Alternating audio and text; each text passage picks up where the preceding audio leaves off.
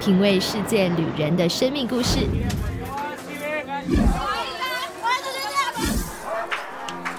找回记忆中的幸福滋味。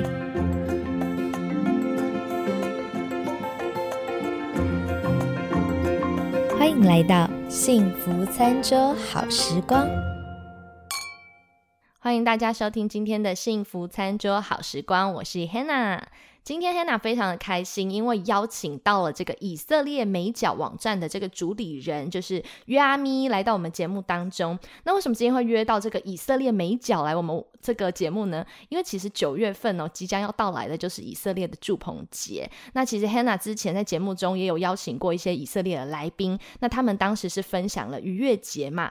那当时呢查资料就发现说，哎，其实呢有一个网站专门在介绍好多以色列文化，而且也是。一个台湾的女孩子呢，那这个以色列美角网站就是特别的引起了我的兴趣，结果没想到就间接我就认识到了这个主理人哦，然后因为他们网站里面有很完整介绍很多犹太的这个文化、犹太的节气、以色列旅游的资讯等等，那今天呢，我就是联系到这个约阿咪，请他来到我们的节目当中来跟我们介绍这个犹太文化。那跟他联络以后才发现，其实她是一个年轻美眉哦，那她也有一个 podcast 节目。目啦，叫情有独钟，里面讲了很多这个以色列的文化，那介绍的也都非常的完整。那今天就请他本尊本人，就是来到现场，跟我们分享一下即将将要到来的这个犹太节期的这个祝棚节。那我们先请这个约阿咪来做一下自我介绍。Hello，Hello，幸福餐桌好时光的听众朋友，大家好，我是约阿咪。刚刚哈娜介绍的太完整，我现在已经就不知道说我还需要介绍什么。但就是如果说大家以后想要去以色列走走的话，你们都可以利用网站上面已经有很多的免费资源，有很多文章可以看。我上次算的时候已经快要到一千篇了哇！那因为听说你有这个，还有以色列的领队执照嘛，那这个必就必须要聊到说，其实你自己的生长背景是跟我们一般台湾求学的孩子很不一样，因为父母工作的关系。听说你曾经在中东住过很长的一段时间，对不对？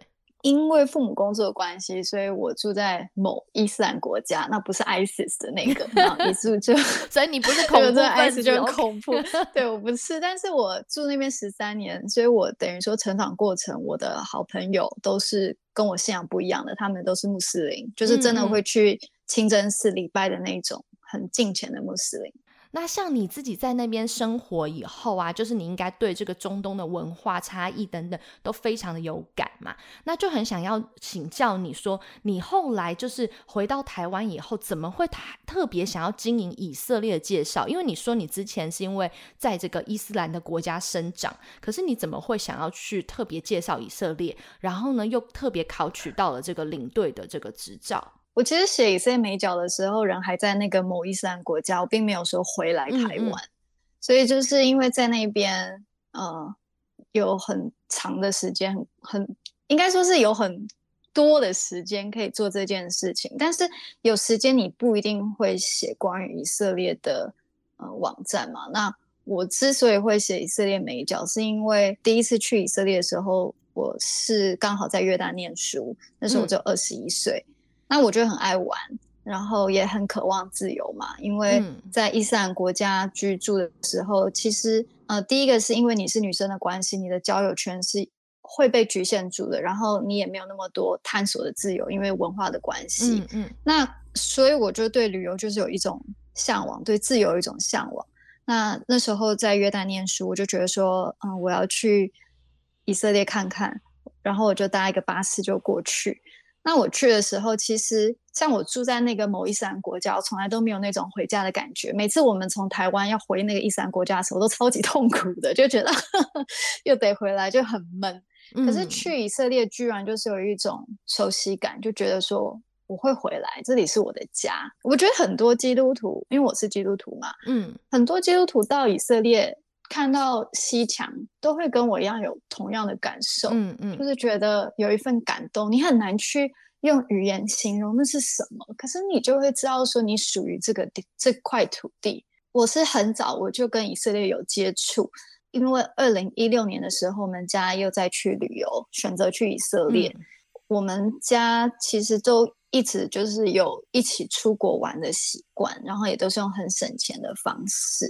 那嗯，我妈就觉得说，因为我很会玩，所以她就觉得说，我要把玩怎么玩以色列，用省钱的方式来分享给她的基督徒朋友。哎，很重要哎，很重要，因为我有看你的网站，就是发现说，哇，你上面有好多教你怎么用多少钱或怎么请假，可以请个年假，就是怎么请。今年我看你都有那个攻略哦，教大家今年要请哪几天，然后就可以有一个完整的年假，然后花多少 钱去租车啊，然后呢安排行程，其实只要花少少的钱。就可以去以色列旅游，不然我记得以前只要去旅以色列旅游的旅行团，不管从美国出发还是台湾出发，至少都要台币大概十万块以上。哎，对对，通常就是十天十二万，十二天十四万，都是那样子去算。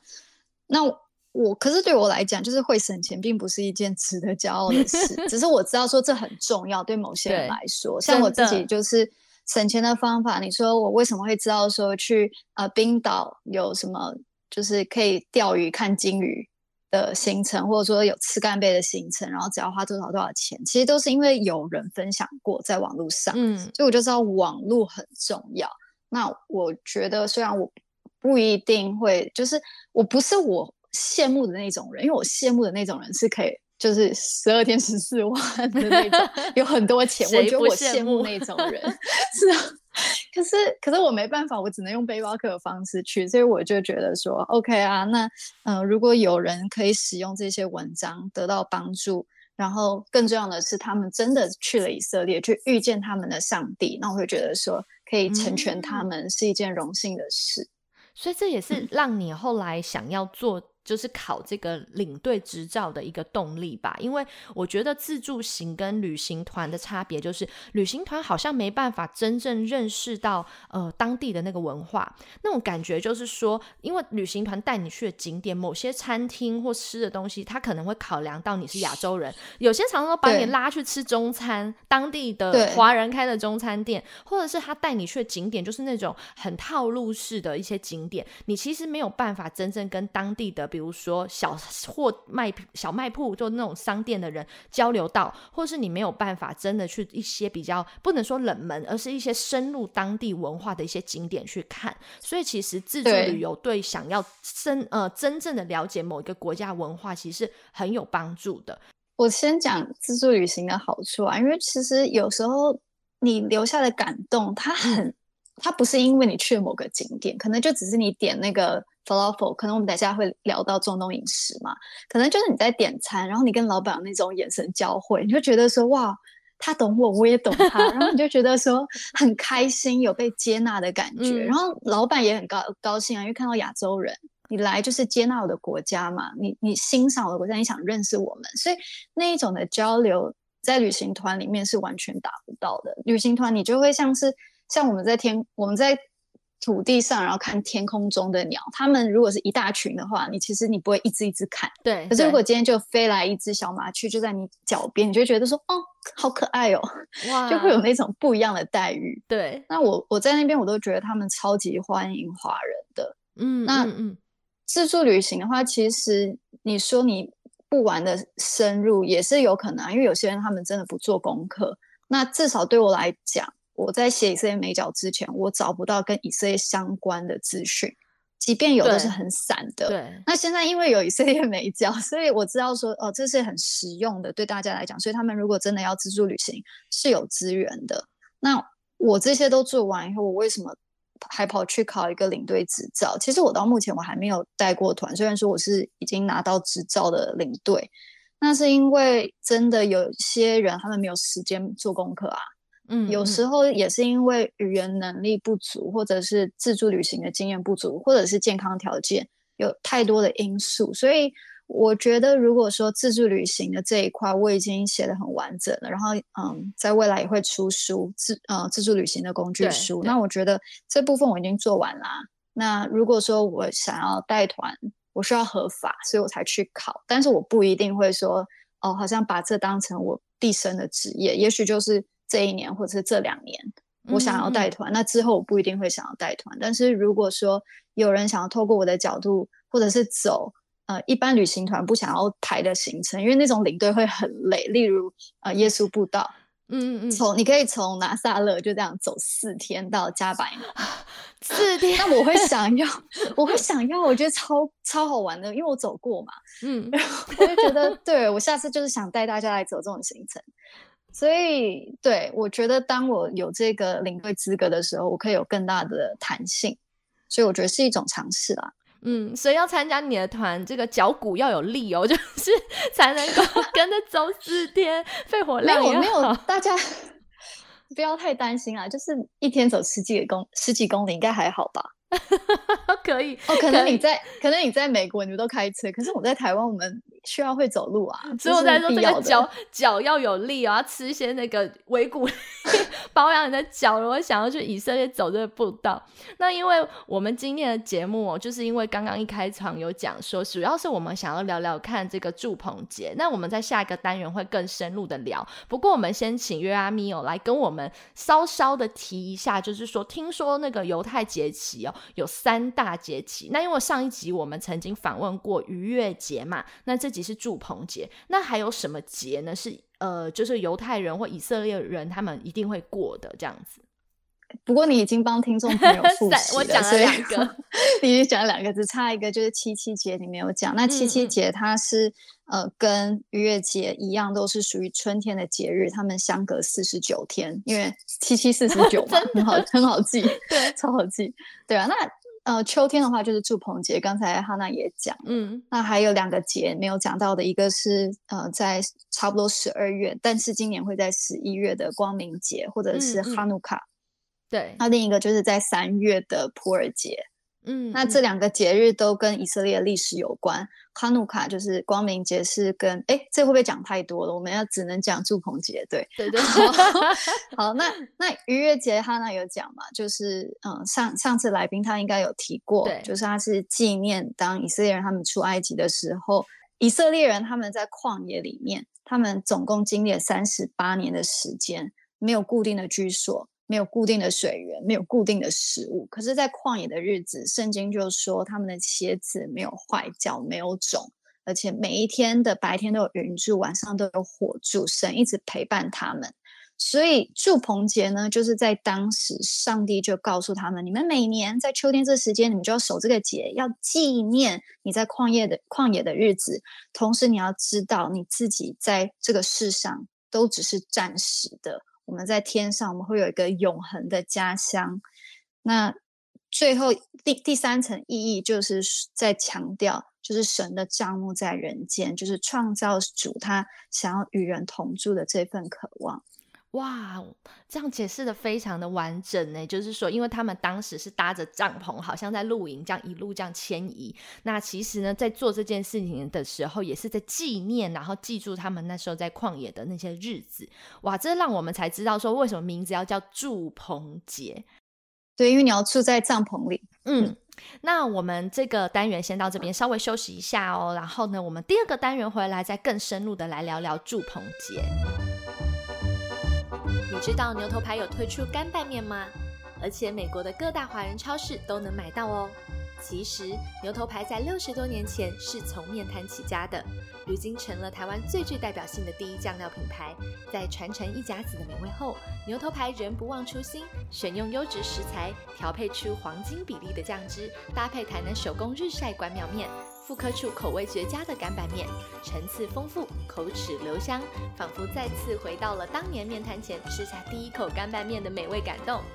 牛头牌干拌面有沙茶、红葱、麻辣三种口味，不仅在台湾买得到哦，现在美国的九九大华和各大华人超市皆有贩售。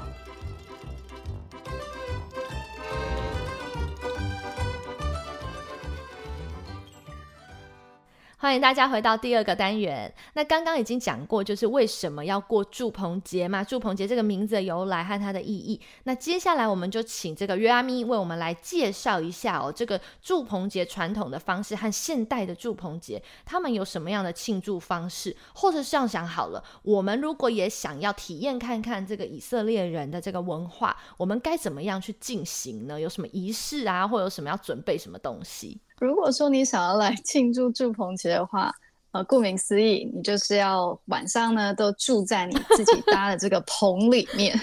那这个棚呢是要搭在户外，呃，传统上是这样子，你搭一个临时的居所，那它不可以跟你的房子有接触到，它是需要独立的，就是看起来就是会会倒这样子，就最多撑七天，因为住棚节就是要过七天。然后你要用一些绿色的棕树枝啊，或者是其他的啊。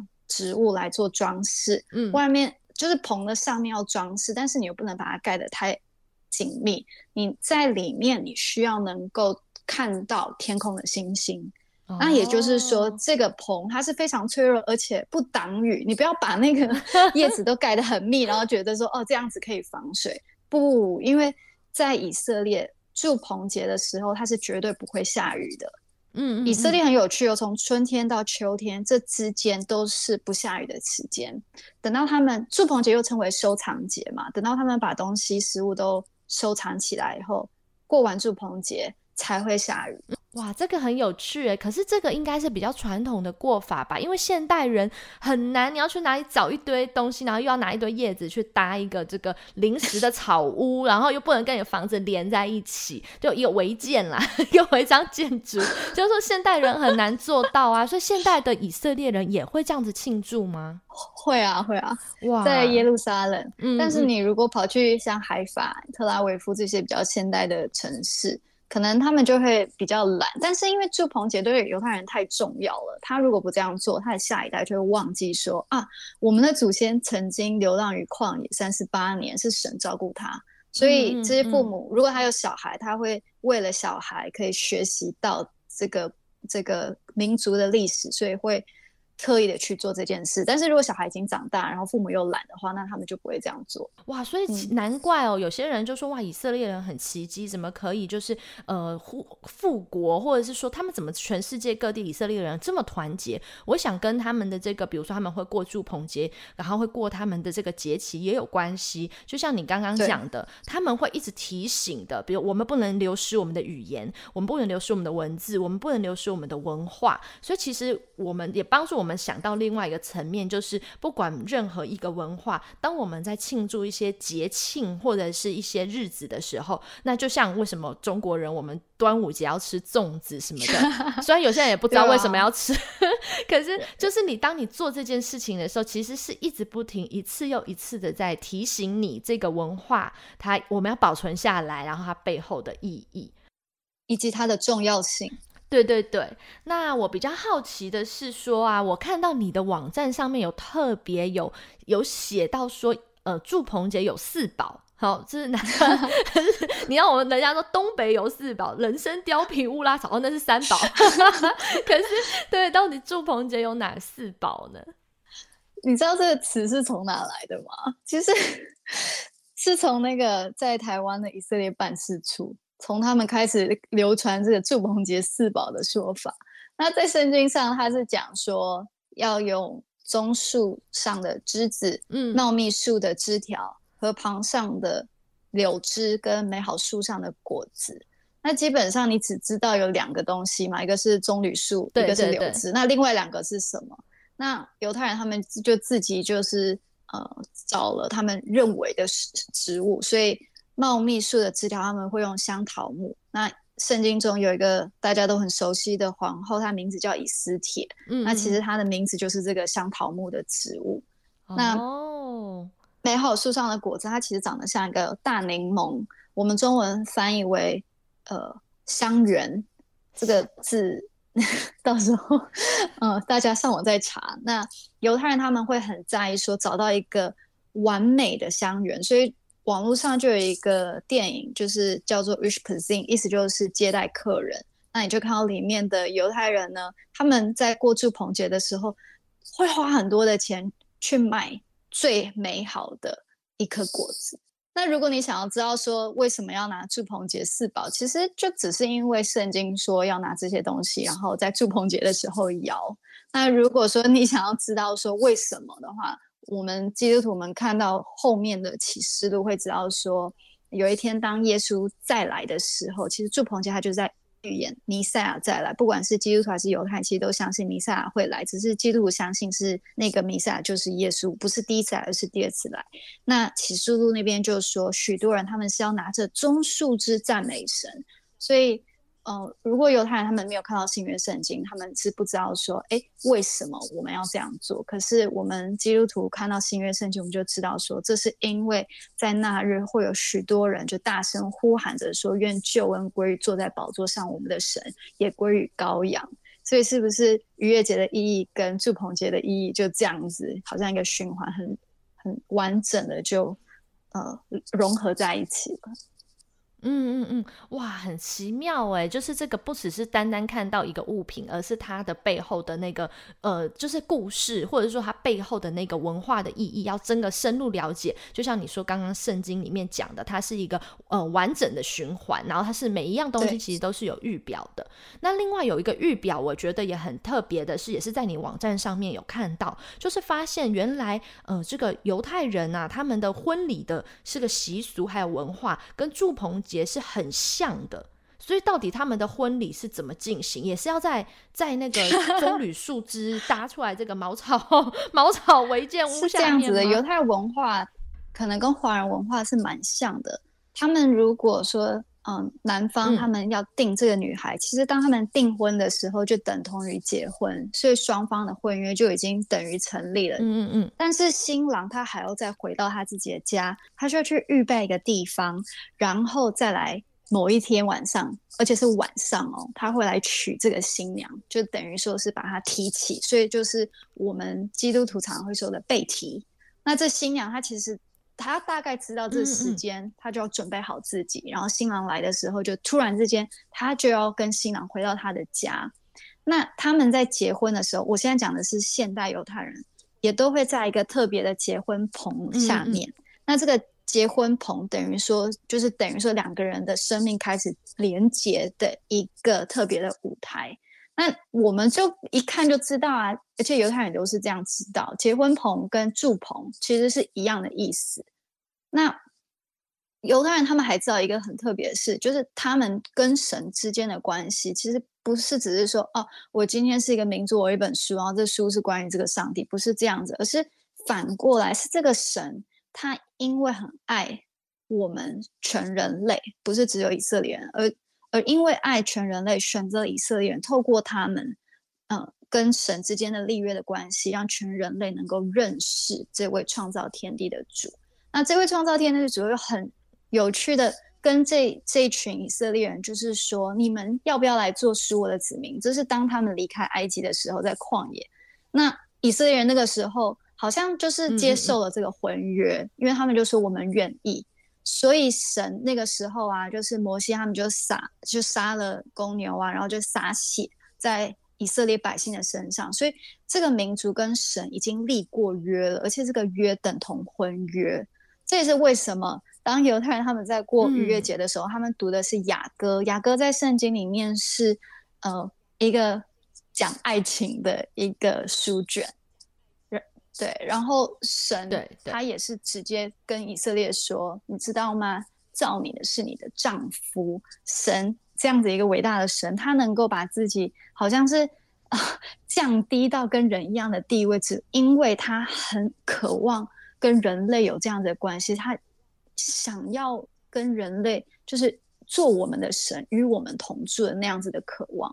所以，当我们呃有了逾越节，它是一个订婚。”那接下来下一个节气，春天完了不就是秋天？那秋天就是祝棚节，也就是呃两方进入真正结婚，也就是神的账目在人间的那个时候。嗯哼。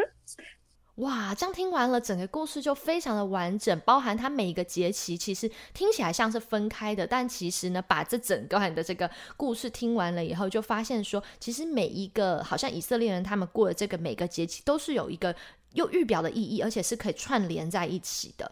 那另外有一个我更好奇的是，听说呃，耶稣啊的出生是在祝棚节哦，不是圣诞节，这个真的很跌破大家眼镜诶，因为从小看那舞台剧都是你知道吗？冬天的时候，一群牧羊人在那个旷野里，然后看到星星，然后呢，这种舞台剧都是圣诞节这个十二月二十五号的时候表演。可是呢，我看到你在介绍这个网站里也写到说，耶稣其实是在祝棚节出生的，这个到底是怎么？对，因为我觉得我们都已经有 些先入为主的观念，所以我突然这样讲。可能大家会觉得说哈，就是这女生有没有搞错？但如果你现在用以色列人的这个想法来看，就我刚才讲那么一大堆，嗯，圣经从来没有提过圣诞节，可是圣经一直在讲祝棚节。然后祝棚节又我刚才讲的，他们是按照以色列地理环境，它是可以睡在户外的。也就是说，你们如果嗯，在想象说，哦，牧羊人看守跟刺，然后在在旷野，然后看天使跟他们讲话。如果是在冬天，这是不可能嘛？而且还会下雨。可是，在祝棚节，这就是一个很正常的，而且大家都会在户外。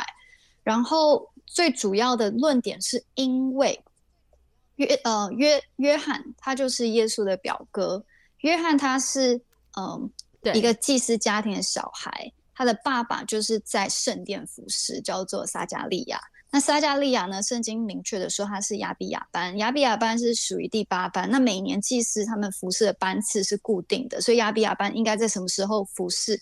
我们可以推算出来。约翰被生出来的时候就是逾越节，那逾越节过了六个月，不就是祝棚节吗？嗯嗯。所以耶稣的名字在圣经里面，呃，在旧约圣经里面讲的是以马内利。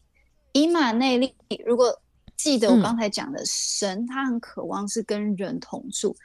以马内的意思就是神与我们，所以不就又都通了吗？哦哦，其实耶稣的出生是在祝棚节哦。耶稣我们现在过的圣诞节，哎，这个是算是过错了。可是呢，也让大家重新的认识一下这个文化。好了，那我们这个单元先到这边稍微休息一下下，稍待会回来以后呢，我们来聊一聊美食喽。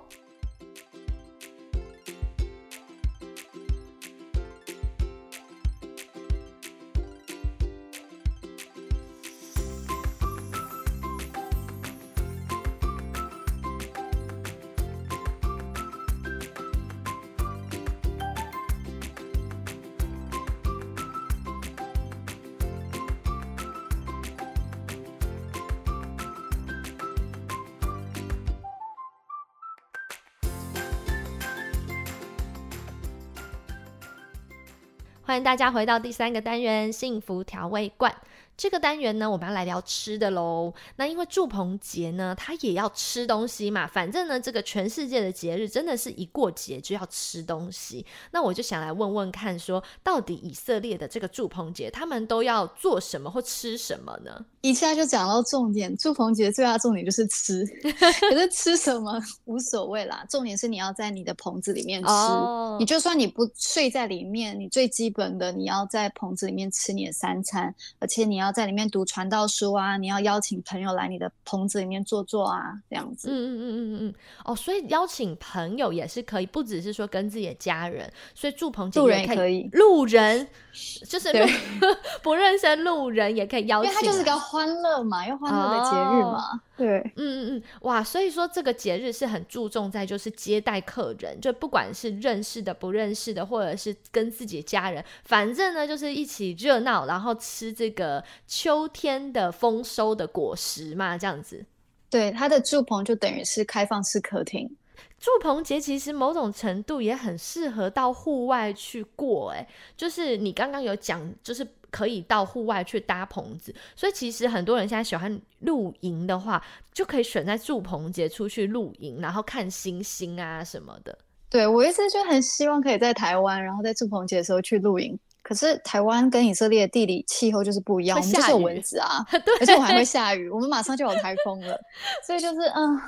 虽然有这种想法，可能不好执行了。真的，但但如果你真的很想执行，其实你也可以在客厅搭一个棚子，就是象征意义。对对对对对。所以如果大家想要体验看看啦，我记得我有前几年哦，我就是知道有这个文化，我就想体验看看。但那时候对祝鹏节的整个意义没有那么深刻的了解。然后当时我就很好笑，我就跑去超市哦，美国超市买了一个小朋友的那个印第安帐篷。类型的那种踢皮，就是木四根木棍架在绑在一起，然后有一个小小的帐篷。那一般是小朋友在玩的，我就自己搭在我家的那个客厅，然后呢，我就把我自己塞进去，然后坐在里面，跟我跟我先生说：“来，我们来吃晚餐。”摆在地上哦，铺地毯。结果我先生，我只有我塞进去，我先生塞了半个人进去，就是他整个背全部是露在外面，因为那帐篷太小，我先生太大只，就。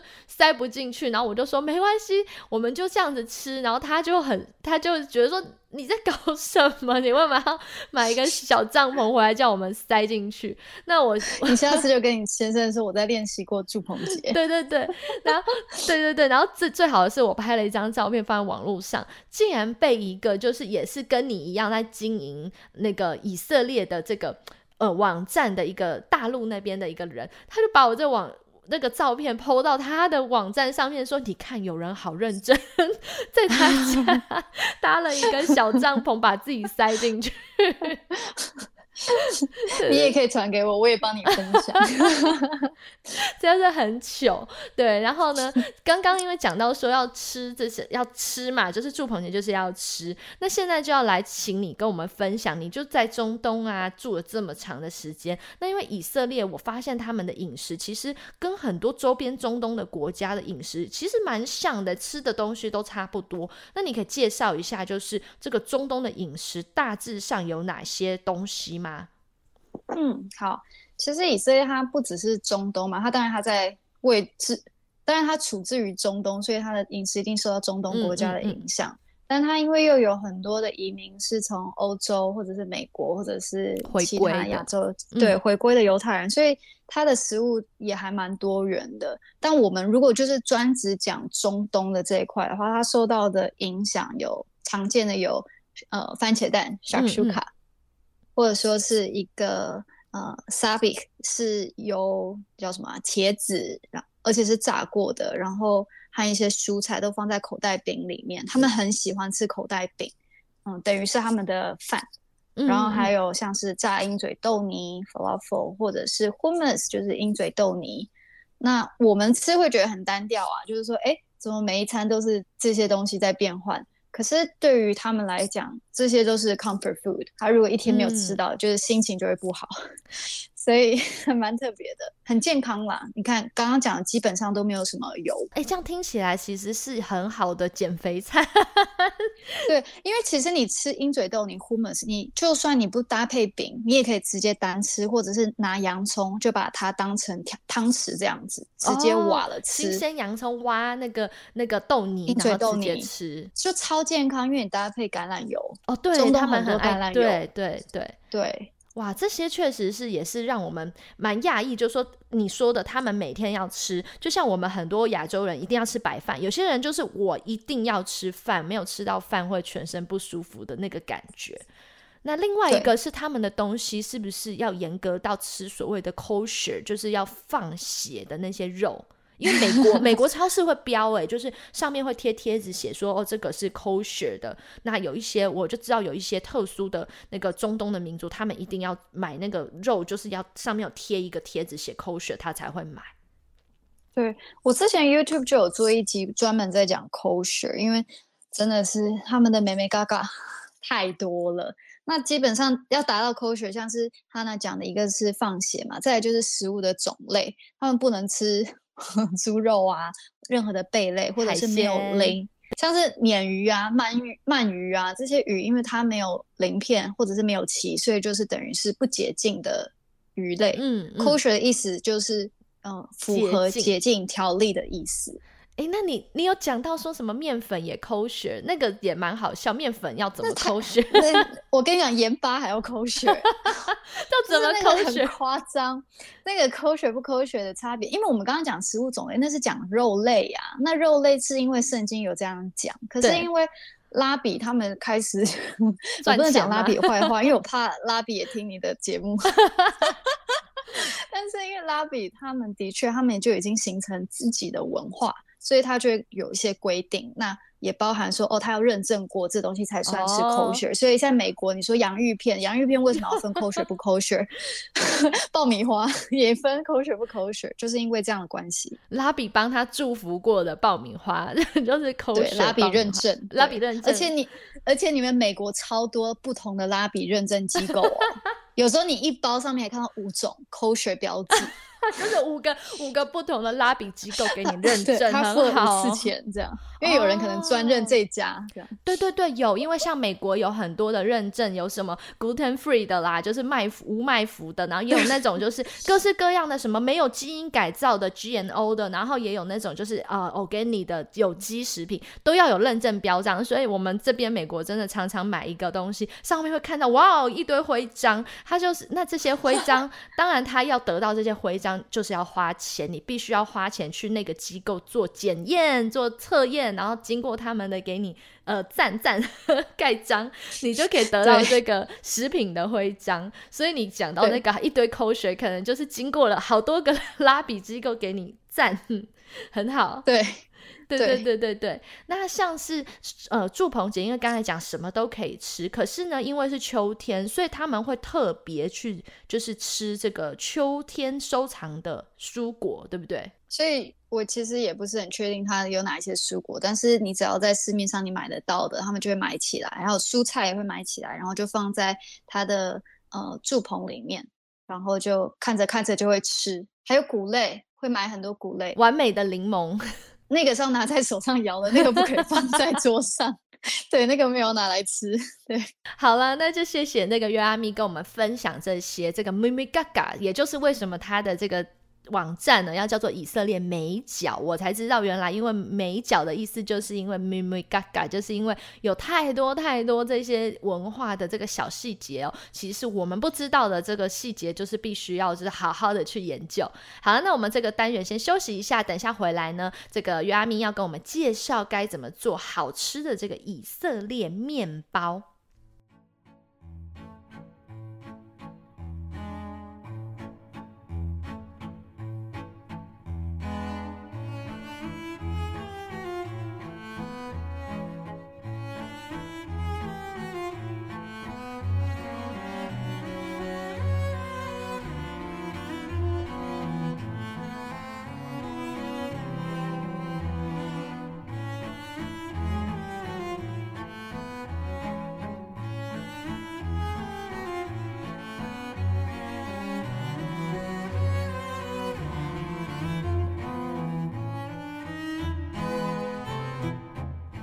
欢迎大家回到第四个单元。那第四个单元呢，我们要请这个美角姐姐，就是这个约阿米亚。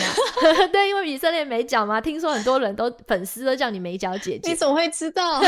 我有看，我有看到很多美角那个粉丝叫我很年轻哎，粉丝都叫你美角姐姐，所以我们就请这个美角姐姐来为我们介绍一下，如果我们今天哦要去以色列玩，有哪些的食美食啦？你觉得是必推的？或是你自己很喜爱呢？你想推荐给大家，就是去玩可一定要尝试一下的。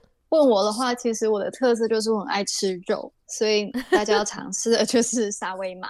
嗯，因为你可以吃到就是中东烤肉，然后它会放在呃扁的饼皮里面，那种饼皮叫做拉法，那卷起来它会加上新鲜的蔬菜，就会非常的好吃。嗯，那接下来我喜欢的东西都是点心了，你要听吗？可以，可以，可以，可以跟我们分享。我也很爱吃甜的。他们会用羊奶做起司，然后做一种阿拉伯的点心，叫做 kanafe。嗯，那它不知道为什么它吃起来就是超级香的。像我自己小时候喝羊奶长大，可是我很讨厌羊奶，但是吃羊奶做的起司的这种点心就超好吃。嗯，哦，所以你因为以前小时候喝太多 羊奶，所以很讨厌羊奶。然后另外的话，你是还有。哦，奶，如果你喜欢吃奶制品的话，我只吃自己做过的就是马拉比，就是我自己唯一做过的以色列甜点就是马拉比。它是嗯玫瑰水跟呃就是一般奶酪这样子混合上下来，然后再加上开心果一些碎片，就也是很好吃。还有我喜欢的还有一个饮料叫做柠檬娜娜，听起来就很浪漫的名字，但在呃希伯来文里面娜娜的意思是薄荷。所以柠檬娜娜意思其实就是薄荷柠檬汁啦，嗯嗯，很好喝。在以色列，它的薄荷有一种很特别的中东香味，无法形容。所以去那边的话，一般来说旅行团不会带你去这种有卖这种小点心的地呃商店餐厅，不会。所以你一定要自助旅行，然后去找这些小点心。嗯，柠檬娜娜，OK，lemon 娜娜，有点就是像我们的 lemonade，那就是美国的柠檬汁。可是，可是以色列人一定会告诉你不一样，因为柠檬汁不见得有薄荷，而且他不会把薄荷直接就扔在柠檬汁里面。嗯嗯嗯，你以色列他们给那个薄荷给超大方的，大把，而且我之前薄荷，对，而且我之前做花手，他的就是饮茶茶水间那边，他就直接放一盆薄荷在那边，就随便自己拔吗？哦哦哦，没有，已经拔下来，但是你可以一大撮啊。我就水壶，我就放一，哎，这样其实也可以。但我就自己就是它放那边，所以我我在那边我喝水，我就加柠哦薄荷就很好喝。哦，有点像台湾那种吃面摊，有些老板就放一大盆的那个葱花，让你自己对对 对自己夹夹到开心。那因为刚刚讲到这个，就是都是吃这个甜点啊，和我们观光可以吃的东西。那你今天？教我们的这个食谱，然后听说也是一个以色列，就是怎么讲奶奶级的这个 祖传美食。对，今天要教大家的，呃，这个犹太点心叫做 babka，那它是波兰乌克兰的一个传统犹太人的传统点心。我们知道在那边有很多的犹太人以前居住在那边嘛，嗯嗯。那在俄罗斯文里面，babushka 意思是奶奶，所以可能这样子就得名了 babka，就是这种。蛋糕的名字，嗯嗯，那它是介于有点像面包跟蛋糕之间啦。我知道你有拍一个影片，有教大家吗？最新的一个 YouTube 影片。那大家想要看动态影音，你们就可以搜寻以色列美角，在这个 YouTube 上面就会看到。不过我们今天还是请你来跟我们讲一下这个木木嘎嘎，来跟我们讲一下，就是说大概做的过程是怎么样，然后呢有什么特别需要注意的步骤在里面。其实它做超快，大概半小时，但是它碍于说它要两次。发酵，所有做面包都是这样，所以就加减等，你全部做下来要四个小时或四个半小时最快。但是其实做的过程很快。那第一个就是你要发酵嘛，你就把你三十克的酵母放到一百七十毫升的牛奶，不要是冰的，因为这样酵母没有办法长大，然后就给它搅拌。然后呢，你将要准备你的干的材料。我们会使用三百二十五克的高筋面粉和三百二十五克的低筋面粉。嗯，你过筛后，然后就放到刚才的那个液体牛奶跟酵母的液体上面，然后打入两颗蛋，一百一十克的砂糖，半茶匙的香草精，一点盐巴，六十克的黄油 butter，然后你就去搅拌它。呃，搅拌两分钟以后，你再把你的速度提到中等以后，再搅拌五分钟，之后再把。剩下六十克的奶油放进去，嗯嗯，然后再打两到三分钟。所以你从这食谱你可以看到，就是它是介于一般的面包跟蛋糕之间，因为它奶油的比例就是刚好在中间。嗯嗯嗯。好，接下来呢，你就是等它了，你就是呃稍微把它就做成一个球体以后。然后放到你要用的烤盘里面。一般来讲，他们会用一个蛋糕的烤盘，所以是长的那个样子。嗯嗯嗯。然后保鲜膜盖起来，放到冷藏的地方两小时。但你如果没有急着要烤的话，你可以让它拉长它发酵的时间，但不要超过十二个小时。对，要不然就变老面了，就是发酵过度。那接着就是还需要再做擀卷嘛，因为面包都还需要再另外发酵完，还需要再做一个擀卷。当你那个发酵完以后，你就呃把它擀开。那因为是长方形的，所以其实你就会按照它的形状把它擀成长方形的样子。接着呢，重头戏就是巴卡里面一定要有巧克力酱。那一般我们就。图个方便，就买超市的 Nutella 那样子，就涂上去。榛果巧克力酱，就是可丽饼会涂的那个榛果巧克力。对，Nutella 的那个。然后有些人会放巧克力碎片，我自己是没有放，因为我觉得很甜，怕胖。对，女生都怕胖了。对，那个 Babushka 就奶奶们他们不怕，所以他们大把大把的有一种饿叫做奶奶觉得你饿，所以他就放一大把。但是呃，我是不会放巧克力碎片啦，但是大家斟酌。然后呢，接下来你就开始卷哦，就是它是一个长方形，长的这一面是靠你，宽的是靠你的直角，然后长的这一面就开始卷卷卷卷卷，尽量把它卷的实实紧。如果你没有用力的话，它就会变得说你的那个宽度就会变得比较厚，那吃起来的层次感就比较弱，所以你要尽量把它想办法把它折得很细。卷好以后，你把它切成两半，再从另一个方向再把它切下来。反正重点是你要有四份这样子，四份以后你再把中间都再切下来，所以你会有八个小条，然后都是长的。然后你要再把它们弄长，因为你要把它变成像是辫子那样子。哇，八条，用两小条做一个辫，呃，做一个卷，两条两条卷在一起，所以它的造型就是会像是。辫子，但是它不是很复杂，像是用三股，没有，我们就用两股就可以了。嗯，接下来又是要再发酵，一般蛋糕不需要发酵这么久，所以它这是它像面包的部分，你要把它再放到烤盘里面，再等两小时，等到它体积再翻倍的时候，你就可以把它送进去烤。那我们会用一百八十度摄氏的温度来烤，大概三十分钟。就有好吃的巴布卡啦！哇，听起来很简单，同时又有点复杂，主要是要又大家会觉得说哦，要发酵，要编辫子等等。所以啦，如果你们想要看这个影音的食谱的话，我们请这个美角姐姐来跟我们介绍一下。我们如果要找你啊，不管是想要看旅游资讯，还是想要看刚刚这个巴布卡的这个制作方式，我们该从哪些频道可以搜寻到你？我现在的那个 媒体，我基本上都用过了，所以大家很容易啊。像你要在 Instagram 或者是 Facebook 或者是 YouTube 或者是呃 Clubhouse，其实都有我的踪影。那我现在主要经营的，当然还是我的部落格。然后还有我的 Facebook，但是我 YouTube 有放入更多的心血在里面，所以哦，还有一个很重要的事情，就是我接下来要去以色列住一年，我要去念硕士，所以如果大家想要就是有跟我更多的互动，然后想要认识以色列的现况的话，就欢迎在任何一个平台来找我。